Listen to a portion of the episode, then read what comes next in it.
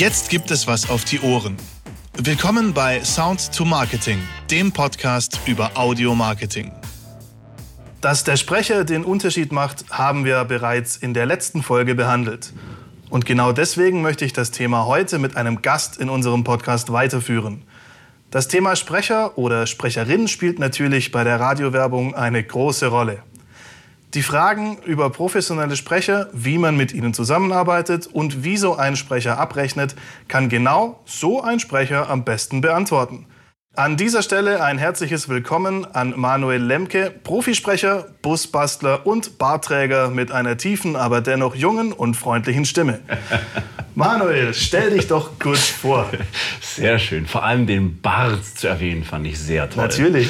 Ja, schön, dass ich da sein darf. Ähm, ja, im Prinzip hast du schon gesagt, ich bin der Manu bin Sprecher von Beruf. Äh, ich mache im Prinzip alles so im Bereich Werbung, Imagefilm, Erklärvideos, bisschen so Sendung mit der Maus für Erwachsene, sage ich immer. Sendung mit der Maus für Erwachsene, sehr gut. Ähm, wir buchen dich ja auch äh, des Öfteren für Radiowerbung.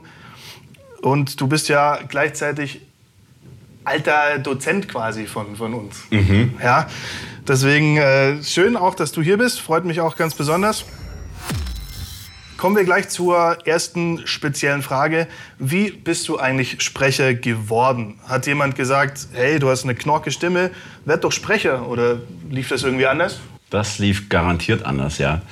Ähm, Im Prinzip ähm, hat das alles angefangen damit, dass ich der Meinung war, ich äh, muss mal ein Praktikum beim Radio machen. Und äh, ja, so, so, ein halbes Jahr habe ich Praktikum gemacht und nach vier Monaten ist eine Kollegin, die sonst den Nachmittag moderiert hat, in die Verkaufsabteilung gewechselt und dann war da plötzlich eine vakante Stelle äh, für die Moderation. Und äh, ich bin mir bis heute nicht ganz sicher, ob mein damaliger Programmchef äh, ein Händchen oder ein Gespür für Talent hat oder ob er sehr verzweifelt war wenn ich mir so anhöre, wie das so geklungen hat damals, glaube ich eher, er war sehr verzweifelt.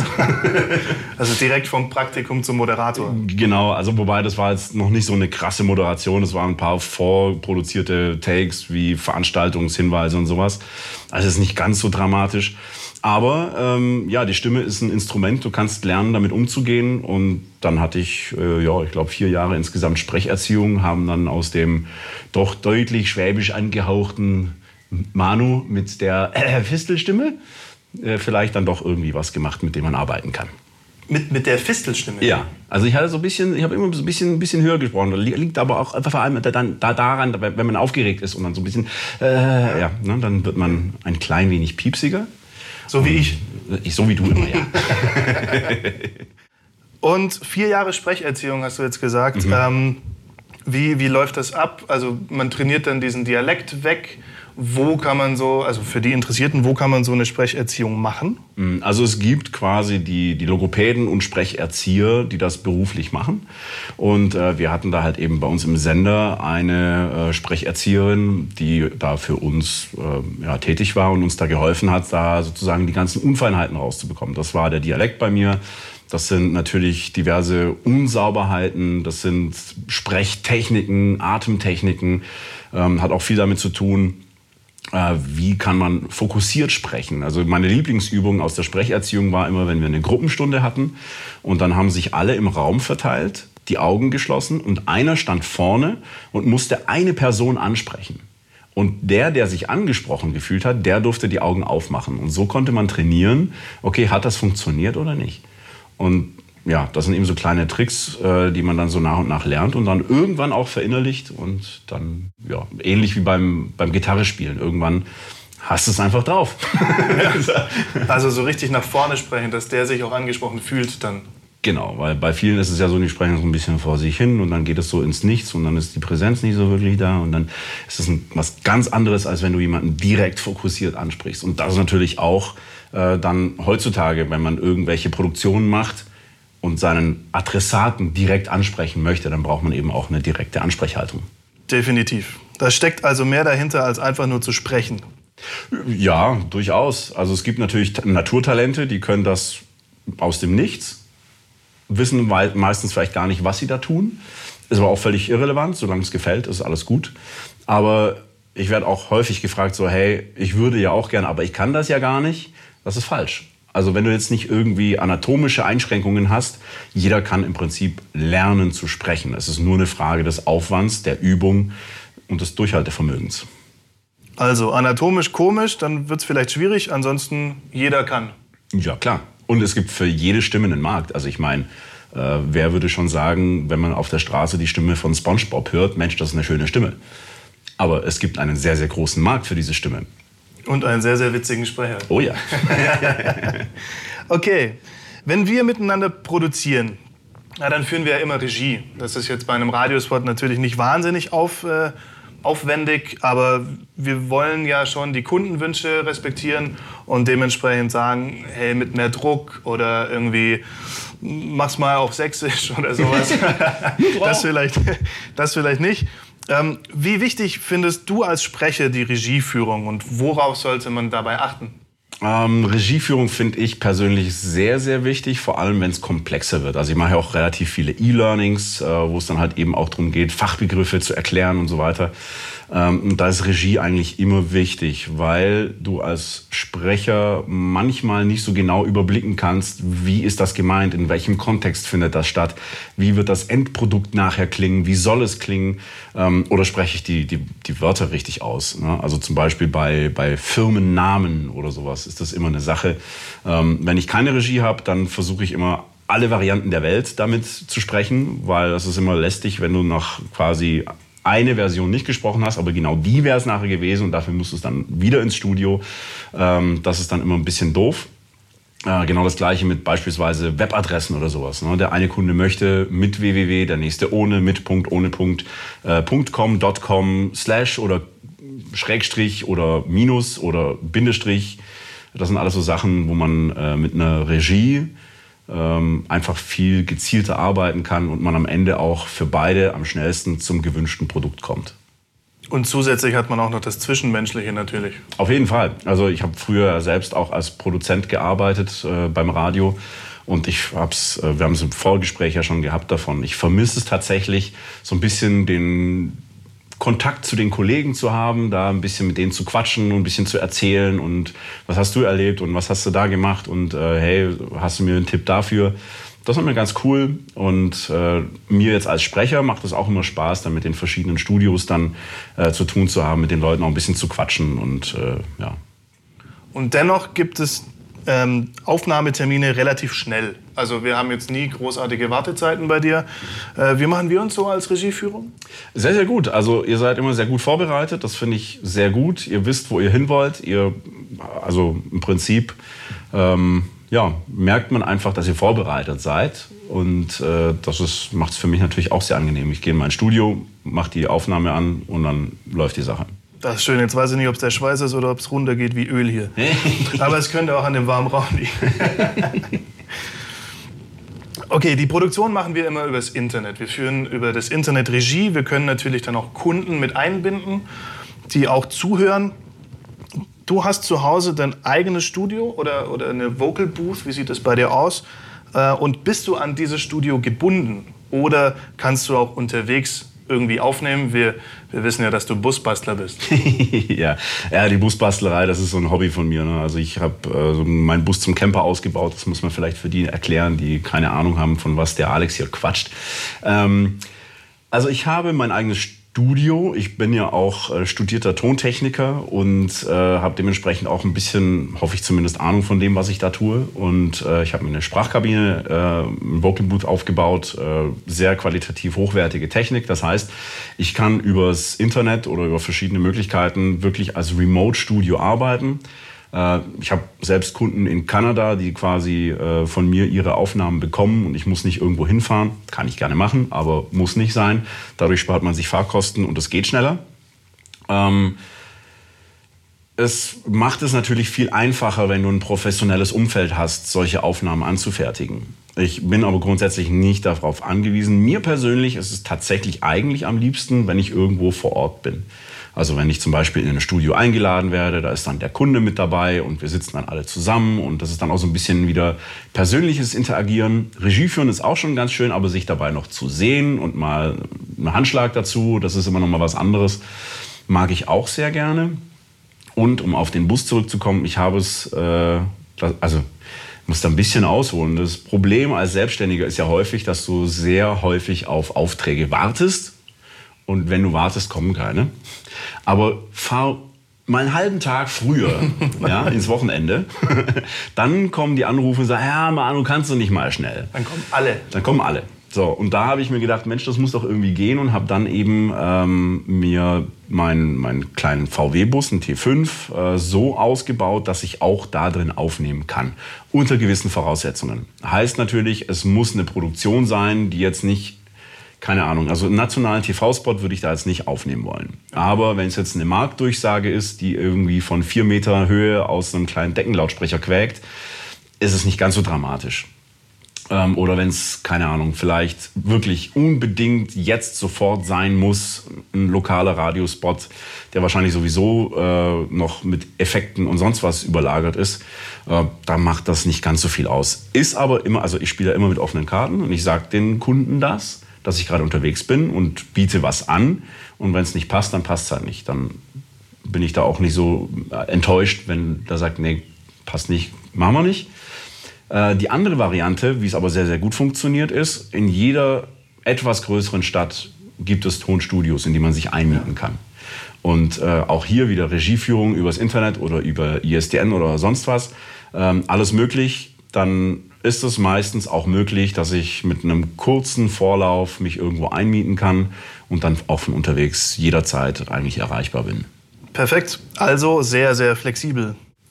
Was ja für die schnellen Radioproduktionen, wie wir sie zum Beispiel haben, doch relativ wichtig ist. Ja, in der Tat. Also das ist äh, wirklich eine Sache, die ist immer sehr, sehr erstaunlich. Aber da hat eben auch der Lokalfunk seine Kompetenz, dass er halt sehr, sehr schnell reagieren kann. Ne? Wenn du jetzt irgendwie eine große nationale Kampagne hast, die musst du planen, die musst du buchen und so weiter, da gehen locker mal zwei, drei, vier, fünf oder noch mehr Wochen ins Land. Ähm, Im Radiospot, ja, also als ich selber noch produziert habe, da war das schnellste vom Auftrag bis on air waren drei Stunden das ist äh, was, was das kannst du eigentlich nur mit, mit lokalen Radiospots machen. Das ist sehr Hast du den dann selber gesprochen? Nee, ich habe tatsächlich quasi während des Schreibens schon Sprecherkollegen angerufen und gefragt, hey, pass auf, es könnte sein, dass ich mich in einer halben Stunde melde. Ähm, halt dich mal bereit. Dann haben wir eben auch Fernregie gemacht und das Zeug dann relativ schnell und auf einem kurzen Dienstweg dann abgeklärt mit dem Kunden. Und dann war die Sache dann innerhalb von drei Stunden produziert, freigegeben und auf Sendung. Ja, sehr gut. Also wir sind auch immer sehr fix unterwegs. Ich sage meistens, dass es äh, tatsächlich an, an der Ausgebuchtheit mhm, ja, des, des, Sprechers liegt. Ähm, aber also im Normalfall gebe ich eine 48-Stunden-Garantie, dass der Spot dann fertig ist. Ja, also das ist, glaube ich, auch eine, eine, Range, die wirklich realistisch ist. Wenn du so eine ganz, ganz, ganz, ganz schnelle Nummer willst, dann musst du halt auch nehmen, was du kriegst. Ne? Also genau. da, da darfst du nicht großartig wählerisch sein. Dann wird es halt doch ein Franzose. Ne? Ja, oder, oder rufst halt bei mir an. Dann. Ja, das geht immer. Ich bin gerade im Bus, egal. Egal, bei der Fahrt, egal. Okay, für unsere interessierten Zuhörer, die vielleicht in nächster Zeit mal mit dir zusammenarbeiten wollen, wie setzen sich denn Sprecherpreise zusammen? Gibt es da Unterschiede bei den Radiospots und kann ich meinen Spot auch danach auf YouTube verwenden? Ja, also es ist ganz einfach. So ein Radiospot kostet immer eine Million Euro. und je mehr das ist aber nur der lokale, gell? Ja, ja, ja, das ist, es kostet immer eine Million und je, je genauer du es einschränken kannst, also je kleiner das Publikum wird, das erreicht wird mit dem Spot, desto günstiger wird's. Ja? Also im Prinzip kannst du sagen, ähm, je größer ähm, der, naja, der Gewinn oder die Reichweite für den Kunden ist, und je mehr Menschen man erreicht, desto teurer wird es im Endeffekt. Und da gelten natürlich dann auch das Gleiche für, mm, für weitere Verwertungen. Also habe ich den im Radio benutzt, dann habe ich ja quasi ein Buyout, also wofür ich das Ganze dann verwenden darf, für Radionutzung. Wenn ich das Ganze jetzt auch noch ins Internet packe, dann wird das Publikum ja plötzlich viel, viel größer. Und dementsprechend äh, werden da auch die Honorare äh, ein bisschen angepasst. Ähm, ja, weil von irgendwas muss man ja auch leben und das ist eher so eine Geschichte, dass man versucht halt eben gerade bei den lokalen Sachen den Kunden so entgegenzukommen, dass man möglichst geringe Preise macht, ähm, weil sonst könnte das örtliche Schuhgeschäft sich vielleicht gar keine Radiowerbung leisten. Ähm, wenn man so eine All-In-Geschichte haben möchte, dann sind wir halt schnell in Regionen unterwegs. Ähm, da würde wahrscheinlich dann ein lokaler Kunde eher sagen, ist mir zu teuer. Ja, klar. Also ich kann äh, mal so viel sagen, Lokalspots gibt es für wirklich relativ wenig Geld, wenn man es so vergleicht. Also da ist die Sprecherlizenz und auch die Musiklizenz einfach äh, weniger teuer als bei größeren Kampagnen. Da reden wir dann von anderen Preisen. Ja. Also bei uns gibt es zum Beispiel den kompletten Radiospot im Lokalbereich mit Text, mit Sprecher, mit Musik und mit der Produktion für ungefähr 350. Das mal als Hausnummer und ansonsten muss man eben die Preise natürlich auch abfragen. Genau. Also meine Erfahrung war sowieso immer als Produzent, äh, es gibt fast keine normalen Fälle. ja. Es ist immer irgendwas speziell, aber dafür sind wir ja auch immer offen für alles und ja, da braucht man eigentlich nur mal nachfragen und dann findet man schon gemeinsam irgendeinen Weg, wie man sich da aus dieser Sache ein schönes Konzept zusammenstrickt. Das kann ich nur bestätigen und äh, kann das auch tatsächlich auf alle Sprecher anwenden. Also ich hatte noch nie ein Problem, dass man über irgendwelche Sachen spricht, fragt, was ist das jetzt hier für eine Lizenz, was muss ich an den Kunden weitergeben. Das war bisher nie ein Problem und die Antworten gab es immer relativ schnell. Sehr schön, dann kommen wir so langsam zum Ende. Und dafür noch eine Frage mit dem kleinen Nähkästchen. Was war denn dein schönstes und was war dein verrücktestes Sprechererlebnis? Ja, ähm, das Schönste ist, das Schönste kann man eigentlich fast nicht sagen, weil es gibt so viele schöne Sachen, die man erleben kann. Und äh, es ist natürlich immer cool, wenn man irgendwie seine eigene Stimme im, im, Fernsehen hört. Das macht einem natürlich schon so ein bisschen imaginäres Schulternklopfen. Ja. Ähm, das ja, ich weiß nicht, ob man es schön nennen kann, aber ganz, ganz witzig fand ich es eigentlich, äh, als ich für die Volkswagen-Gruppe das E-Learning äh, für die Verkäufer gemacht habe. Da bin ich immer noch dabei. Ähm, das sind bestimmt auch einige Videos. Das sind, ja, da geht richtig was. Ne? Und das wird wirklich für den gesamten Konzern, für die jeweiligen Sparten dann auch ausgeweitet. Und äh, ich hatte in der Zeit zufällig mit einem Mitarbeiter eines dieser Autohäuser zu tun und der fand es dann ganz spannend, dass ich so gut informiert bin. Ja, ja das war, äh, war schon ganz witzig. Und das Verrückteste, was ich hatte, war im Prinzip mal eine Aufnahme äh, für eine Käsesorte aus Bayern. Ähm, wo ich dann eingeladen wurde. Da bin ich also zweieinhalb Stunden in das Studio gefahren, war dann dort und da waren echt viele Leute in dem Studio. Also der Tontechniker, der Produzent, dann von der Agentur zwei Leute, der Kunde war mit dabei. Ähm, Highlife. Und wir waren für einen Satz etwa eine Stunde beschäftigt. Okay. War, wobei ähm, die Schwierigkeit lag darin, dass ich fließend vom Schweizerischen ins Bayerische wechseln musste. Das war eine okay. schöne Herausforderung. Das, das, heißt, du hast auch ein paar Dialekte drauf? Ja, so ein paar. Also ich bin dialektaffin und ich sag mal, so, solange ich einen Regisseur dabei habe, der äh, mit dem Dialekt nativ zu tun hat, ne? dann kann ich das auch imitieren. Ich würde nicht von mir behaupten, dass ich ein Münchner Bayerisch aus dem FF rausbringe, aber wenn ich einen Münchner habe, der mir sagen kann, hey, das spricht man so, dann kann ich das relativ schnell imitieren. Und dann funktioniert das auch, auch reibungslos. Mein bayerischen Dialekt für einen Werbespot, der irgendwo in Norddeutschland läuft, ist eh kein Problem. Ne? Also, ja, die wissen auch nicht, wie es klingen muss. Ja. Außer die Exil-Bayern, die dann sagen, oh, das ist ja gar keine bayerische Scheiße. ja. ja, super. Vielen lieben Dank für das sympathische Interview, Manuel. Das hast du doch abgelesen. Ja, das äh, steht hier. Ich muss auch meine Notizen. ja, danke, dass ich da sein durfte. Und auf jeden Fall bis zur nächsten Produktion bald, ob im Bus oder in irgendeiner Stadt oder bei dir zu Hause im Studio. Ich wähle mich ein. Wunderbar. Ich freue mich drauf. und jetzt wünsche ich dir, lieber Hörer, eine gute Zeit und freue mich, dich bei der nächsten Podcast-Folge wieder zu begrüßen. Bis bald, dein Alex.